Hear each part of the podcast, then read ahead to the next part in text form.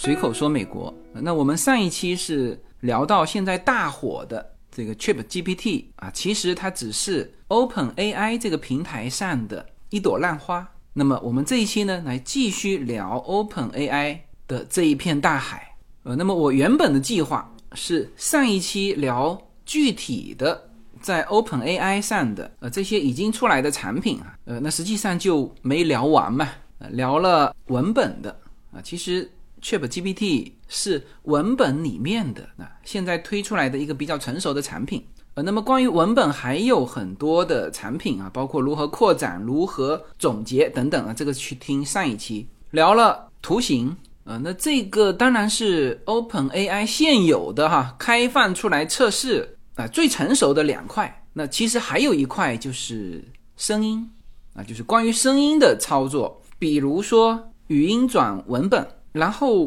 关于制作歌曲啊，这些都是 Open AI。已经成型的产品啊，那原本的计划是就上一期把这个产品全部聊完，然后这一期呢，我们来聊一些叫做感慨。然后经过这一周的对于这些产品以及它背后还有新产品的一些一些了解，当然产品的话我就直接试用了哈。那现在的感觉呢是这个感慨是没有意义的。呃，怎么讲哈？两方面说，第一，Open AI 真的是一片大海。啊，就单单 Chat GPT，我相信所有人用的都是它的叫做粗浅的应用啊，它还有很多深度的应用啊。今天呢，我会把它补充出来啊。那么，呃，单单一个产品啊，经过我的试用以及就是看了更多的资料之后，发现关于 Open AI 的这个平台，就是你最能感慨的就是它的宽广。那返回来，也就是说呢，就目前。它放出来的这些大家可以接触到的产品，我们想去感慨整个 Open AI 对于对于现在方方面面的一个改造来说呢，还为时尚早啊，这仅仅是刚刚开始。呃，所以我们说有两点，这第一就是它实在太宽广了，你根本我们到现在为止都还没有把就本身它这个平台上已经推出的东西给研究透。第二呢，它每天都在进步。你看哈，我现在看的这个 Open AI 的平台啊。那它其实就有一个时间表，列出了它在这几年啊，几乎是每个月都能够推出一个新的东西啊。它这个叫做过去的亮点啊，就是从现在往前，然后呢，你每天刷啊，它不断的有新的研究成果爆出来，然后之前的产品也有不断的在丰富和完善啊。所以基于这些情况呢，我决定啊，这一期呢，我们还是把大部分的篇幅呢用来。更多的让大家知道现在 Open AI 上的这些产品。那么我首先呢就要对上一期我们已经说过的这两个模块，呃，我需要进行一些补充。那比如我们上一期说了 Chat GPT，呃，大家都在用哈，呃，但实际上呢，大家都是非常初级的，在使用它的普通聊天功能。那你怎么跟他深度聊天呢？这里面有一个非常重要的，叫做 Chat GPT 的角色扮演。也就是说，你可以让他进入一个专家的角色。就如果你不让他进入这种专业的角色，那他给到你的回答是叫做普通人的回答。嗯，但是呢，如果你给他设定啊，比如说你是一个在美国的一线的啊专家级别的牙医。那这个时候，他给到你的回答和原来的啊，关于包括牙齿护理方面的这种普通人的回答是完全不同的啊。那这个怎么做到呢？就是你跟他的对话的时候，你要告诉他，就是你现在是什么人啊？比如说你现在是一个哲学家啊，你是一个专门研究啊古希腊的什么什么什么的哲学家，你精通什么什么什么啊？就是写的越详细，对你回答这个问题。越准确啊，比如你是美国的一个专门负责工伤赔偿的一个律师，那么基本上，你可以不用请律师了，那就他给到你的这一方面的回答一定是最专业的啊，甚至我看就英文的网站上呃秀出来的一些专业级的回答啊，包括有哲学家的，有心理医生的，这些全部都要。你事先给他设定一个角色，他在扮演这个角色的时候，可以给你更准确的回答。然后呢，你如果担心自己写不清楚他的角色类型，因为刚才说了嘛，要写的非常详细，越详细越好。那么现在呢，你去搜呃，当然我现在看到的是英文的资料上就有哈，嗯，有一些论坛就有专门关于 ChatGPT 的角色扮演的，就别人已经写好的脚本，那么你呢就直接 copy，那他都是写的长长一段话，描述的非常细致的。那么这个时候呢，呃，你把它复制粘贴，然后就可以得到你更准确的答案。好，这是一个补充。那第二个补充，其实我在这周三的直播的时候说了，这也是别人玩这个 ChatGPT 的发现的问题哈。那我也告诉大家，就是有人做了个测试，因为 ChatGPT 实际上，呃，它是一个聊天的 AI 机器人嘛，那么他的信息，其实在跟你聊的过程当中。啊，他也是不断的在搜索，不断的在获取新的东西，也就是说，它实际上是数据喂养出来的。如果整个互联网不知道的事情，那么它也就不知道。但这里面就有一个问题啊，就是我们说的中文世界跟英文世界。呃，这里我只补一句哈，就是这两个世界还是相差很大的啊。很多人就会认为说，哦，那英文世界的很多东西不是。都被翻译成中文吗？很少很少。当然，你知道的那些世界名著有啊，但实际上更多的现在的书籍信息啊是没有翻译成中文。因此，就有人专门把 ChatGPT 的问答就是做了个实验，它分成简中，就是叫简体中文，你用简体中文向他提问，然后他用简体中文给你回答，那这就是简中世界。另外一个叫繁体中文，大家知道。使用繁体中文的大量的是在台湾和香港啊，那么这个繁体中文又是一个世界，然后英文又是另外一个世界，然后他就在同时哈，就他担心有数据更新的这种误差，就是同时问十四个相对敏感的问题，然后得出的答案居然现在就已经是不同的。那关于这些。的展开，我在直播里面都说了啊，大家可以转到会员频道去听。就是这三个世界问和答提出同样的问题，但是它的答案是不一样的。所以啊，这个就是翻回头我们说，它再怎么智能，它还是要靠数据喂养出来。其中有一个问题，呃，公开平台可以说哈，比如说问这个中国当时大饥荒的那个年代到底死了多少人，那么英文的这个数据。和简体中文的数据它就是不一样，英文的数据是一千五百万到四千五百万之间。啊，而简体中文的数据呢，就是那三年自然灾害哈，它的数字是只有几百万。然后对于这件事情的评述也不一样，比如说你问他原因为什么会造成这个，然后简中版本的呢就是回答这是自然造成的。啊，但是在英文和繁体中文就有针对政策去回答，就是为什么会造成自然灾害。啊，是因为什么什么什么政策等等等等综合的原因，所以就这个提醒大家哈，有这个差别啊。同时这里也告诉大家，就是你在什么世界是很重要的啊。即使是 Chat GPT 啊，我们当时在直播的时候，有人就呃是打了一个评论，叫见人说人话，见鬼说鬼话。其实也不是哈，是简中媒体里面更多的信息是。官方信息，那么大量的这个信息呢？那他当然只会去取最大描述这件事情的，就是一百篇文章说的都是自然灾害，那即使有一两篇文章，那他可能就不采纳，是吧？所以这个是关于 ChatGPT 的两点补充。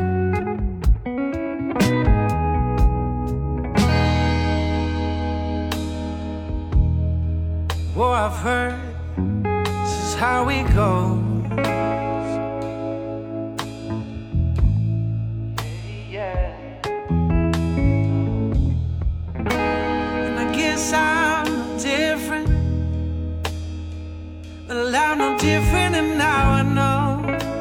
然后再说到图形，图形我们上期说了，嗯，就是通过文本形成你需要的一个画面。呃，那这个呢，我做两个补充哈，这两个补充呢，其实都不在 Open AI 上的软件。而是其他的软件，呃，我一个朋友把我拉进了，现在就是有些人他没有办法翻墙嘛，那他就加入一些微信的群，就是群里面等于是叫人工替他问啊，当然大量的是做图的嘛，他说我需要怎样怎样的一个图画，然后呢，就过了一会儿，对方就给他贴出来。嗯，其实就是专门背后有一个人，他帮他做提问，然后得出这个数据，然后给到他。我看了一下那个作图哈，他其实不是用 OpenAI 做的啊，是用另外一个软件。嗯，是的，这里我做一个补充，就是关于图形的生成，OpenAI 上有它的这个叫 Daree 但这个现在是我原来没注意哈，现在这个十五个免费的快用完了我才注意，那之前就乱用。啊，它是给到我的，按照注册时间嘛，给到我的是四月二号。之前你可以用十五个免费的啊，然后可能你用完你就要付费了啊，这是 Open AI 上的。那其他的这种图形生成呃软件现在已经非常丰富了，我现在看到的就好几个版本的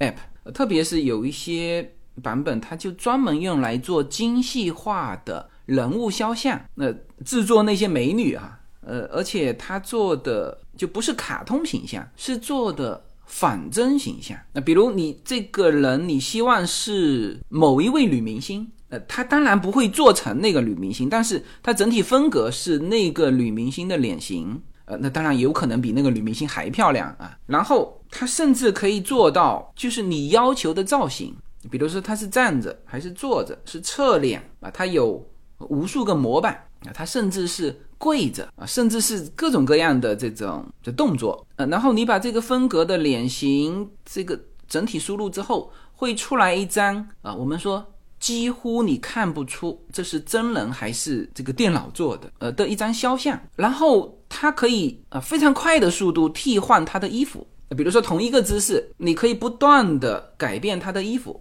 他是这样的衬衫啊，还是泳装，还是怎样怎样。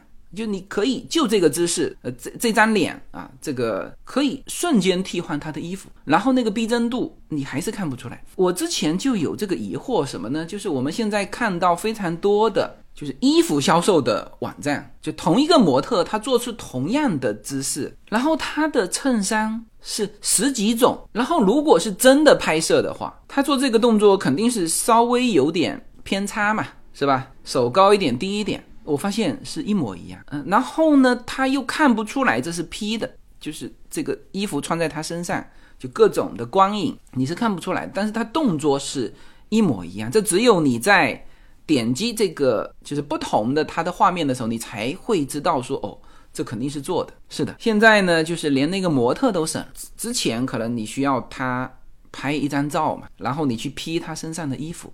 而且如果是这种 P 的话呢，就我们说传统的哈，就是你还很困难。比如说他穿的是长袖，那你就所有的作品你就只能 P 成他长袖的不同的图案换，这是可以。但是你无法 P 成短袖或者是背心，是吧？P 成泳装，那他的这个皮肤你你是做不出来的。但是通过这个软件。它就非常轻松的能够形成，就各种的衣服啊，包括皮肤的裸露度是多少都没问题，而且叫做你几乎看不出来。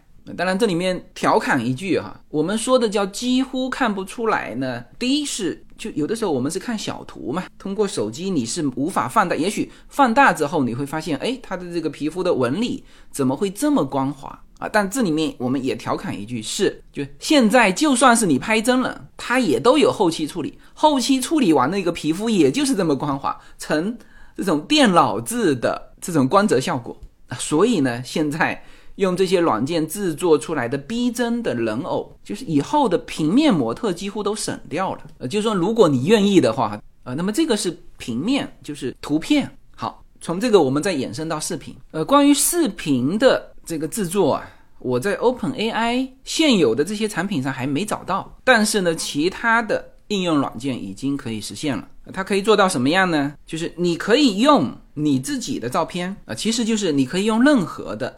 真人的人像的照片，但是你如果用别人的，呃，这个事情呢，应该算是违法的。我继续说下去，你就知道了哈。那你自己的应该是可以用。那在就其他的软件的他们的教学上面呢，基本上他们都是叫做制作生成的这个人像。上一期我们有一个听友给我的留言，他也点到了这一点，就是如果 Open AI 的图形制造软件制造出来的人像啊。它必须制造的有那么一点，有那么一点假啊，就是不要那么逼真，因为如果太逼真的话，可能有其他的法律问题。那么到视频更是如此，就是那个教学里面呢，就是他是制作了一个，比如说这个人长得像某一个男明星啊，或者是两个男明星的组合，就是非常非常帅，哎，这可以。然后呢，你按照他的要求一步一步完成之后，呃，这个 sample 里面呢，就是样本里面是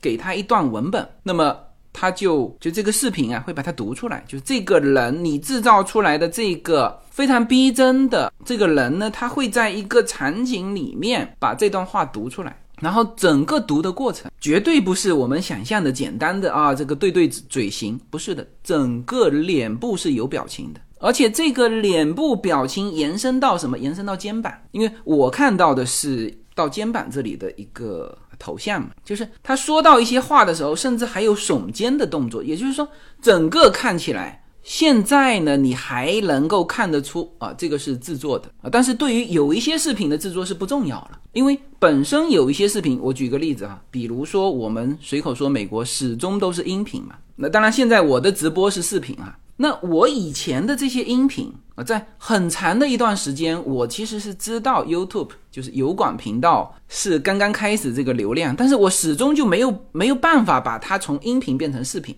啊。后来是有了自动。这个生成字幕的，然后我才把它变成就有字幕的音频，就感觉像个视频文件。否则你贴一张图，呃，就是背景放我的这个声音的话呢，就感觉还是音频啊，而不是视频。呃，当然很多人已经是这样做了嘛，就是随便放一些呃不相干的呃视频或者一张图，背后就放它的音频放在 YouTube 上。呃，那这里呢，就是涉及到一个技术的进步。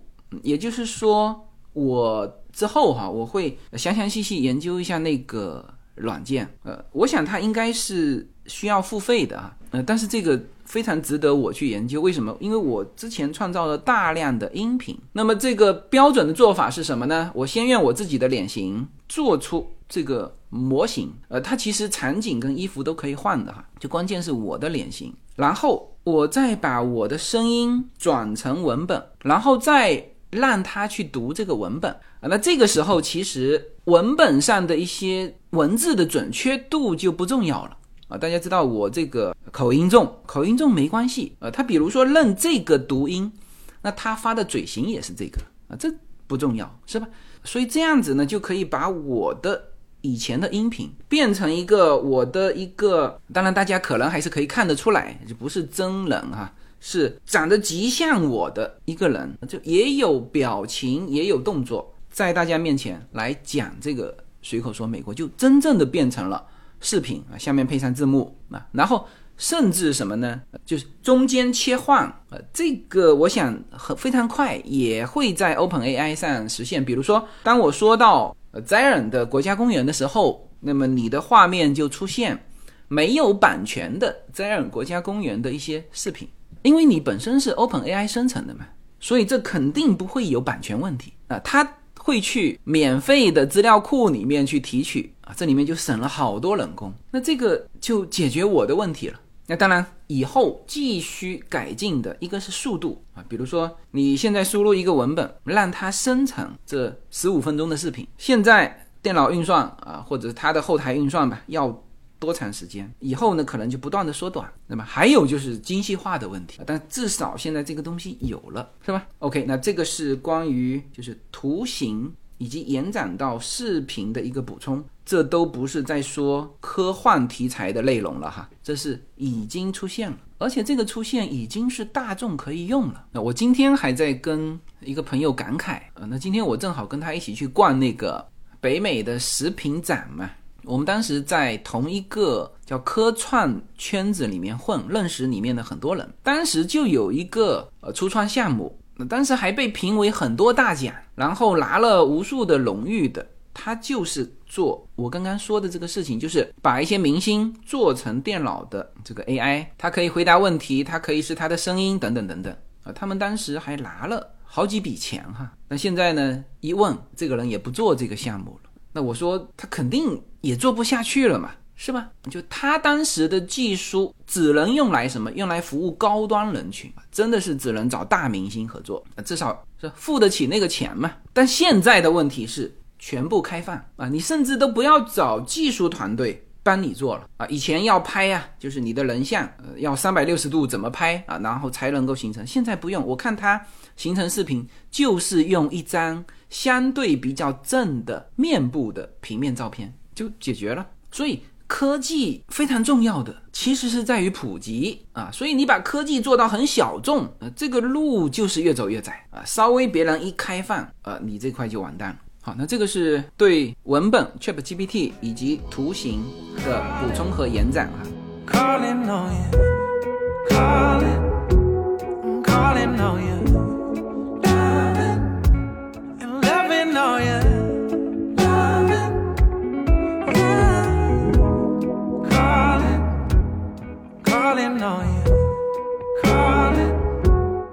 然后我们说到声音，呃，目前呢，在 Open AI 上就已经推出的成熟的产品是是三个，呃，我不清楚有没有开放出来。一个叫做俄语 Whisper，其实完整的它的 App 是叫做 Introducing Whisper。这个呢，你把它点击开呀，它实际上是进入了上期说到的文本的那个超产。Playground，嗯，这个超长的对话框呢，一种就是你输入文本嘛，还有一种就在这旁边有一个麦克风啊，你把它点击进去啊，这里就会出现叫做语音转文字的测试版 （Speech to Text），然后有两个选择，一个是你直接可以就是。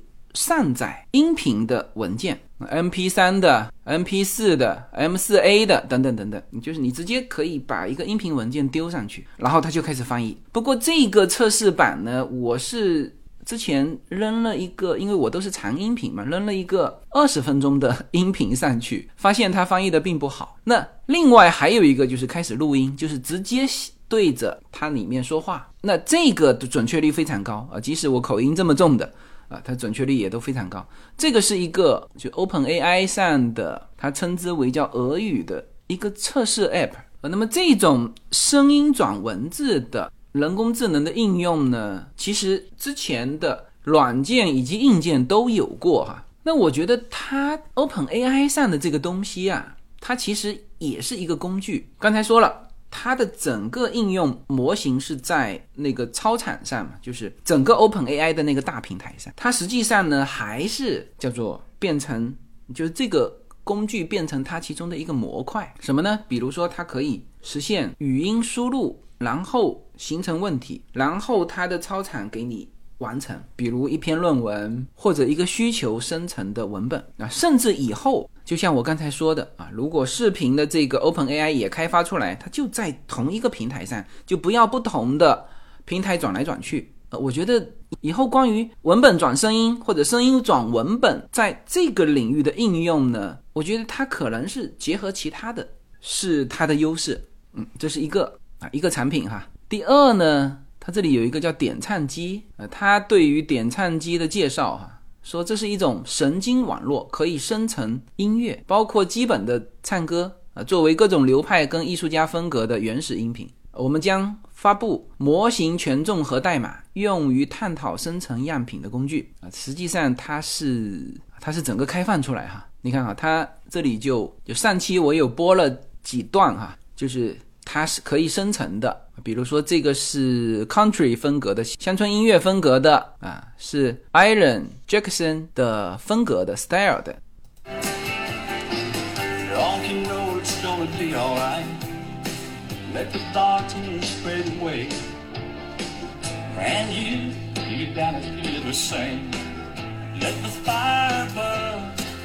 OK，呃，这是 AI 创造出来的模拟某一个人。声音的一个歌曲哈，这里还有很多，我就不再一一举例了。呃，它还开放了它的就如何生成的呃非常复杂的这个模型。你看，他说，呃，他这里面有一个叫动机和之前的工作哈。他说，自动音乐生成可以追溯到半个多世纪之前，也就是五十多年前了。它突出的方法是以钢琴卷的形式象征生成音乐。啊，他指定了要演奏的每一个音符的时间、音高、速度跟乐器啊，比如创造巴赫的合唱、多种乐器和和弦音乐以及一分钟的音乐作品。他意思就是说这些原来是就有的。然后他开始说一些技术的问题。我不见得看得懂啊，但是我把它练出来吧。也许我们这边有对于音乐和计算机都了解的人啊，他说，但是呢，符号发生器有它的局限性，他们无法捕捉人声和许多对音乐至关重要的更微妙的音色。动态和表现力。一种不同的方法是直接将音乐建模为原始音频。由于序列非常长，因此在音频级别生成音乐具有挑战性。CD 质量的典型的四分钟歌曲具有超过一千万个时间的步长。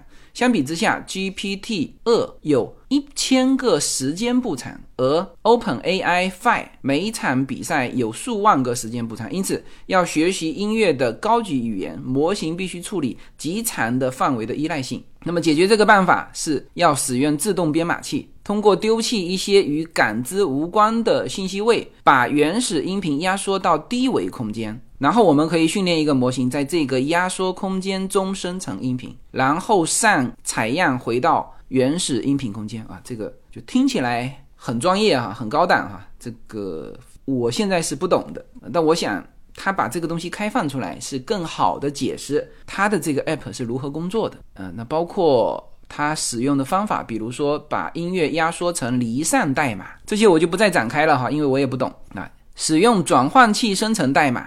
和数据集啊，以及艺术家跟流派的调节啊，这里我看到一张图哈，其实就是不管哪一种风格的啊，它都有接近。比如说啊，这乡村风格哈，是一堆人啊，每一个人都有他的名字跟照片哈。那他呢，比如说在下面的，它是更接近 rock 风格的。有一些人啊，rock 风格跟他还不接壤哈，他是 rock 风格的先和 pop 的这种风格接壤，然后 pop 又跟乡村风格接壤，就是所有的音乐啊，它更倾向于什么？但是呢，它又有一些倾向于其他风格的啊，它在这张表里面全部表现出来。因此呢，你在选择啊制作你所需要风格的音乐的时候，这个就对你就很重要。你不要选择一个两极分化非常大的，是吧？包括这里面歌词的条理，哇，这个啊，这个是厉害的哈。你看，他说除了以艺术家跟流派为条件之外，我们还可以通过以歌曲歌词为模型条件来训练，提供更多的上下文。一个重大的挑战是缺乏对齐啊，对，就是我们每一个歌词不是都有押韵吗？良好的数据集。我们只有歌曲级别的歌词，而没有与音乐对齐。是的，所以这个时候是很多作词作曲，它需要人去协调嘛。那机器怎么协调呢？啊，他这就给出了这个叫歌词调理的问题和答案哈。他说，因此对于给定的音频块，我们无法确认的知道歌词的哪一部分出现。我们也可以用歌词不匹配的歌曲，但是呢，呃，如果给定歌曲由不同的艺术家略有不同的唱法，就会出现一些不匹配的问题啊。所以，呃，他下面就是表述了他是怎么做的。说，为了将音频部分跟相应的歌词相匹配，我们从简单的启发式方法开始。这个该方法把歌词字符对齐，然后以线性跨越每首歌的持续时间，并在训练期，就是他所谓的训练期，就是他的机器进行调整啊。传递当前片段为中心的固定大小的字符窗口。虽然这种简单的线性对齐效果是出奇的好，但我们发现它对于一些快速的歌词流派来说是失败的。比如说是嘻哈音乐。为了解决这个问题，我们又用了另外一个从每首歌中提取人声，并对提取的人声运行。它这里面有一个软件哈，以获得歌词的精确的。磁极对齐，我们选择了一个足够大的窗口，那么这样就可以在很高的概率上协调上啊。这些我就不再一一的去阐述了啊。包括他说了有一些不足之处，就是有一些还有啊还有问题，还需要再完善。那以及他们的未来发展方向啊等等。他这里还。贴出了一个创意合作者注册，也就是说，你如果愿意加入他们，继续完善这个软件，呃，因为这个，我觉得可能会有一些音乐的作曲的人，嗯，他对于目前出来的可能有他自己的一个意见跟建议啊。你看，它这里还列出了这个 app 的时间表、时间线，在二零一九年八月份的时候是一个什么样的啊？是一个它第一个原始的音频模型是八月份的时候出的啊，只是创建钢琴跟小提琴，然后到十月份的时候就可以把一些流派的艺术家加入进来，然后逐步发展到现在，这个是它叫点唱机的一个 app。另外一个呢，就是上次介绍的 Muse，叫 MuseNet，叫缪斯网吧。这个是专门用来制作音乐的啊。就刚才那个是制作歌曲，这个是制作音乐的啊。那当然它就突出，就是可以用十种不同的乐器生成四分钟的音乐作品啊。可以结合从乡村音乐到莫扎特，再到甲壳虫乐队的风格。呃，这个简介上次已经说过了啊。我们我们来看一下它的具体的啊。同样也是风格哈，他说 MuseNet 知道许多不同的风格，我们可以以新颖的方式融入几代人的风格。在这里，模型被赋予了肖邦夜曲的前六个音符，但是被要求生成一首带有钢琴、鼓、贝斯和吉他的流行风格的作品。这个模型呢，要成功的融合两种风格。呃，我们来听一下这个已经做好的这个。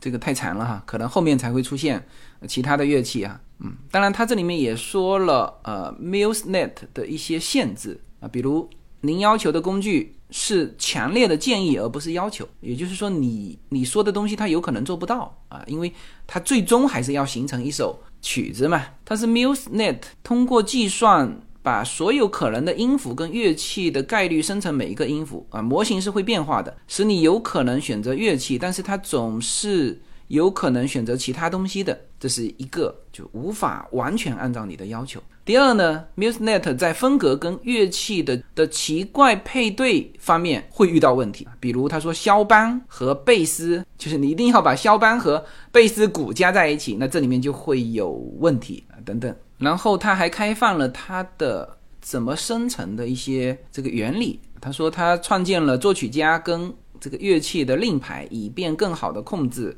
MuseNet 生成的样本。那在磨合期间，这些作曲家和乐器标记被添加到每一个样本之前呢，他会用这些信息来进行一些音符的预测。在生成的时候，他会从什么钢琴曲先开始，等等等等这样子。呃。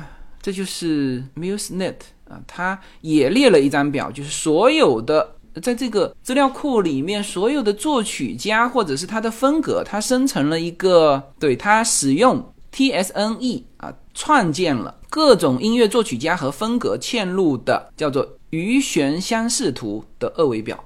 我这里看到这张图哈，你点每一个人，他会就是展现出跟他有关系的啊一些人物啊，也就是说你在选择作图的时候呢，你要知道这些，就很像刚才说的那张表啊，你不能选择一个呃风格相差非常大的，然后下面都是这个关于它的这个模型的怎么建模的哈，嗯，这个对于大家来说，就是真正的作曲家是用得到的。然后最后也是，他说我们很高兴听到人们创造了什么，也就是说你创造完，你要把它上传到，他建议你啊，把它上传到呃一些平台。他说，然后把链接推给我们啊，等等等等。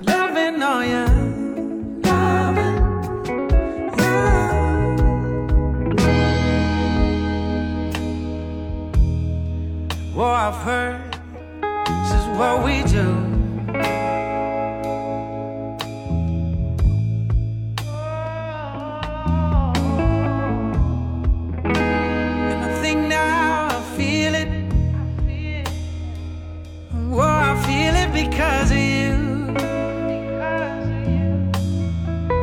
Yeah, okay. 那在节目最后呢，我还是对 Open AI 这个平台啊，以及类似 Open AI 的这种人工智能的突破和发展谈四个观点。第一，为什么这一次 Open AI 啊，或者说我们这个 Open AI 平台推到大家面前的 Chat GPT？会引发整个社会的一个轰动，包括在 Open AI 平台上的其他的这些人工智能啊，现在已经形成产品的，或者是呃正在测试的。你像 Chat GPT，就大家对它的关注、使用啊、追捧，它是一分钱的广告费是没有花的哈。它完全没有做宣传，全部是实测的。大家用完之后，引发的这种惊叹也好，惊恐也罢，呃，为什么会这样？就为什么它能够引发？甚至有人把这个说成是那个奇异点啊，叫量变产生质变的那个点。那你像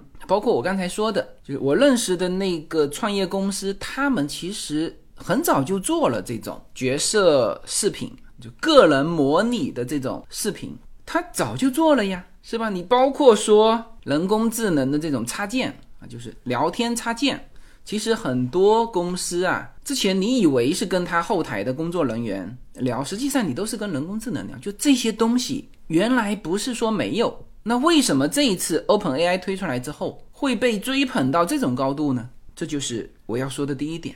叫做人工智能的大众化。我们说高科技，就最尖端的那个科技，可能会率先的用于军事、用于医疗、用于就金字塔尖的那一帮人的服务。那当然也有人说，这个最先进的科技都是先用于黄赌毒啊。不管怎么说哈，就是用在金字塔尖的小众人群。而 Open AI 这次的畸变。最最重要的就是叫大众化，没有门槛的大众化，是吧？呃，为什么它这么多产品？首先，大家追捧的是 Chat GPT，因为 Chat GPT 是完全无门槛的公开，就随便用。然后，如果你觉得好用，你再想在这个上面做应用，没问题，我无偿给你提供 Chat GPT 的 API，就是做成一个模块，允许第三方开发者利用这个模块把。ChatGPT 集成到他们的网站、产品跟服务当中去，这就叫大众化，所有的人都可以用到啊！这个是革命性的。从 OpenAI 平台上的 ChatGPT 开始，它但凡成熟一个产品啊，按照现有的他们公司的这个理念呢，一定是走无门槛、全面公开的道路啊！因为 OpenAI 的其中一个股东就是非盈利机构啊，所以我们。呃，可以想象哈，就是接下去的制图、语音、视频，所有所有的人工智能，甚至他们之间的交互，大量的都会集中在 Open AI 这个平台上。而对于广大的使用者来说，几乎是叫无门槛的。这个使用者既包括普通的个人使用者，也包括一些机构，就是把 ChatGPT 的 API。在这个基础上去做应用，我们可以看得到的是，半年到一年之间，关于这一方面的应用，大家会发现增加好多产品。那么这又是把这个大众化推向更广更深的一个一个层面。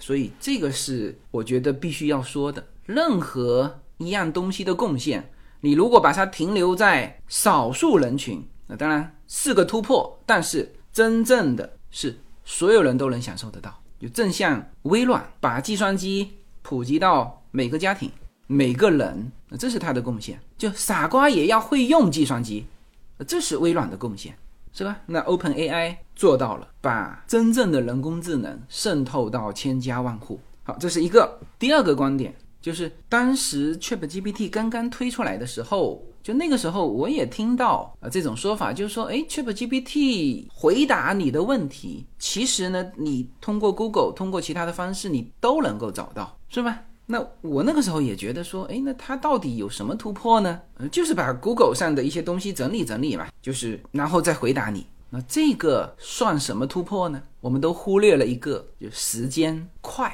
你想想看，同样一个问题，你去搜寻谷歌，再去做整理，再把它变成回答的这个问题，不是做不出来，可以啊。但是你不要花时间吗？你花了多少时间呢？而 ChatGPT 是多长时间出来的啊？然后你要把这个问题广泛到，就是你不只是问这一个问题嘛，每一个人就都在不停的产生问题啊，你再把它想象到呃更大的运算当中去。啊它其实就是不停的问答、问答、问答，是吧？那么这个时候每一个问题的快、快速、效率，你可以非常快的能够把它想象到，就是说今后我做所有的问题我都快啊，无论是学习、工作、交流、创作，是吧？如果都能够结合 Open AI 上的产品。那么这个世界的效率会大大提高，呃，然后在大量提高效率的基础之上，你也不知道还会产生什么。那当然，这个时候有人会说，这其实也是我之前想到的哈，什么呢？就是你快，你的质量并不高啊，是吧？你当然你可以啊，按照现在 Open AI 的，就是以后公众号真的是不用写了啊，就是自动产生所有的当天的新闻，甚至插图等等等等。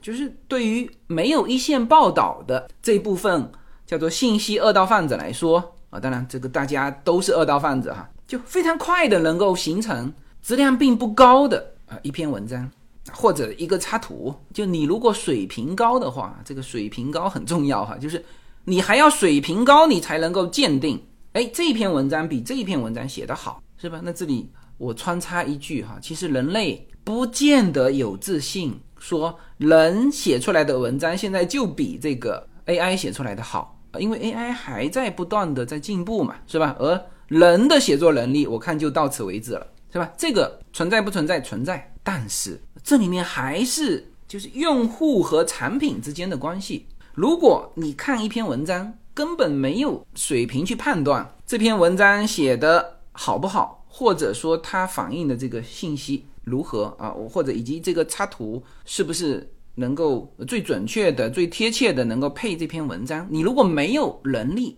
根本也看不到这个。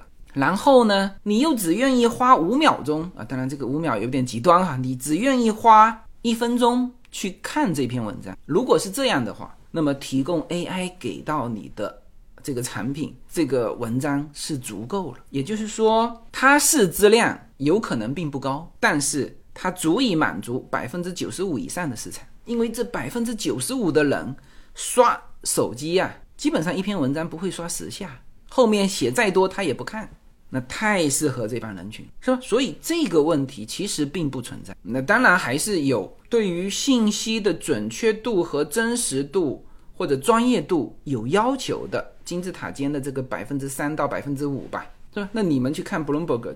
的彭博社区啊，收费的那些大量的人生活在 AI 创作的信息当中就足够了，是吧？所以第二个观点就是它的快也是非常致命的，很多的工作啊确实是会被人工智能抢掉啊，普通的插画师、图形设计师、编辑、各种艺术的创作者，只要他不是最拔尖的，其实大量的都是干不过 AI 的。因为人家不要钱，对吧？这是第二个观点。第三个观点，刚才提了一嘴哈，就是有一些职位会被替代掉。那有些人就会立刻想到，就萦绕在应该是一百多年来啊，萦绕在人类心头的那个那个问题，就是人类会不会被计算机给呃替代掉？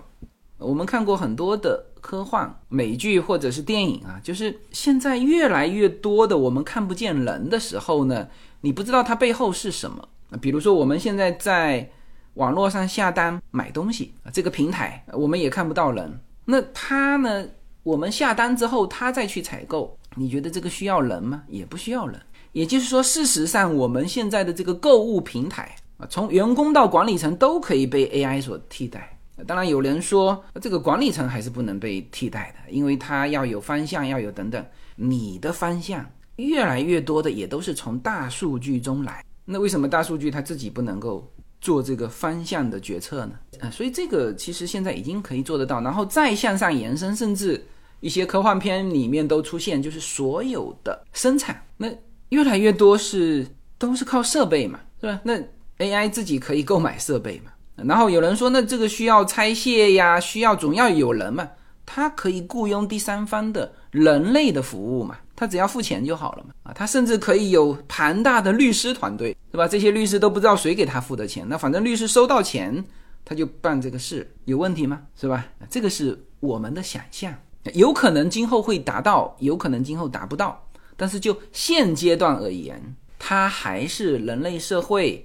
改进效率的一个工具。呃，当然这里面你现在看已经不存在接受不接受它的问题了。我看到的很多群体哈，都是削尖脑袋想着我怎么能够最快的能够应用它，我学会它应用它啊。特别中国的很多开发团队啊，全部在围绕这个 ChatGPT 在做开发呢。所以这个趋势你是不可能说哦，它会发展到非常强大，我不用它，呃，你不用它你就被淘汰了。就是今后所有的人都是这么高效的工作的时候。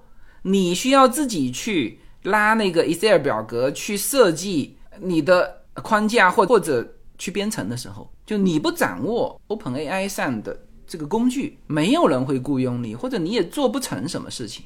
所以第三个观点就是，现阶段所有人都需要把它当成工具去使用它，去接受它。第四，最后一点是有点有点感慨哈，当我看到 OpenAI 上的。不断更新的跳出来的这些应用产品啊，以及它告诉我们它正在研究的方向，就是你看着那个时间线，这么多的产品，然后想着自己很多很多的能力就一定会被这些所替代掉，然后你当然会想着尽快的学习它、使用它，比别人快啊。好，所有人都这么想，那么它的作用又变成是另外一种卷。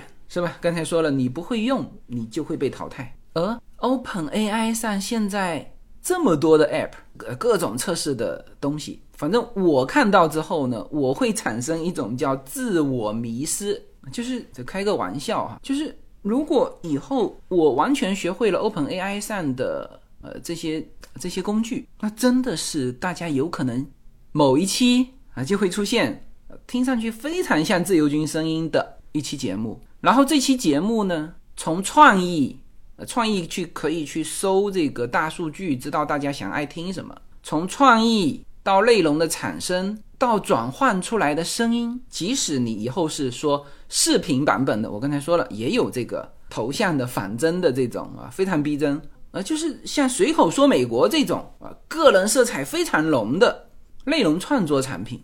当然，这个别人不能用我的哈，别人用我的，他这个肯定有侵权。但是我如果用，当然我节目的内容会这个数量会大大提升，一天出一期是吧？甚至一天出四期都是我的声音，然后我就腾出精力去做其他的事情。当然，其他的事情对这个内容也会有补充和呃方向的这个把握，然后再在另外一个领域呢，又可以高效的。去实现一些东西，然后一层套一层，一环套一环，最后，当我想象到这里的时候，这个场景啊，我就想起那个《海上钢琴师》的电影当中啊，那个钢琴师最后他是没有下那艘船，他一辈子都生活在那一艘游艇上嘛，啊，到三十几岁都没有下过那艘船啊。当他准备下船的时候，站在舷梯上看到纽约的这个城市层层叠叠。根本就看不到尽头。然后呢？然后他退缩了回来。别人问他怎么回事，他说：“这艘游艇长多少、宽多少、高多少，总共多少层、多少个甲板，他心里有数，就是有一个安全感。